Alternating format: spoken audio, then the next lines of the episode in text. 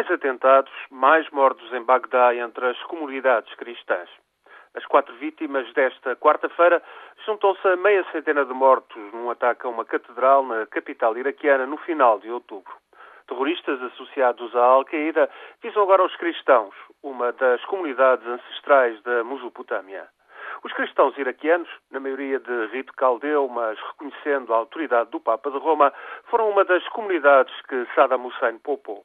Nos equilíbrios de poder do regime de Saddam, os cristãos, tal como a minoria sunita muçulmana, escapavam ao pior da repressão que se abatia sobre xiitas e curtos. Contavam-se então cerca de um milhão de cristãos, entre caldeus, assírios, ortodoxos gregos e arménios, católicos e ainda outras confissões. Nas violências que se seguiram ao derrubo de Saddam, os cristãos nas cidades do norte, em Kirkuk, em Erbil, em Mossul, foram alvo de muitos ataques, ainda que a guerra civil tenha sobretudo envolvido sunitas e xiitas. Então começou o êxodo que acelerou nos anos mais mortíferos de 2006 e 2007. Atualmente restam cerca de meio milhão de cristãos no Iraque.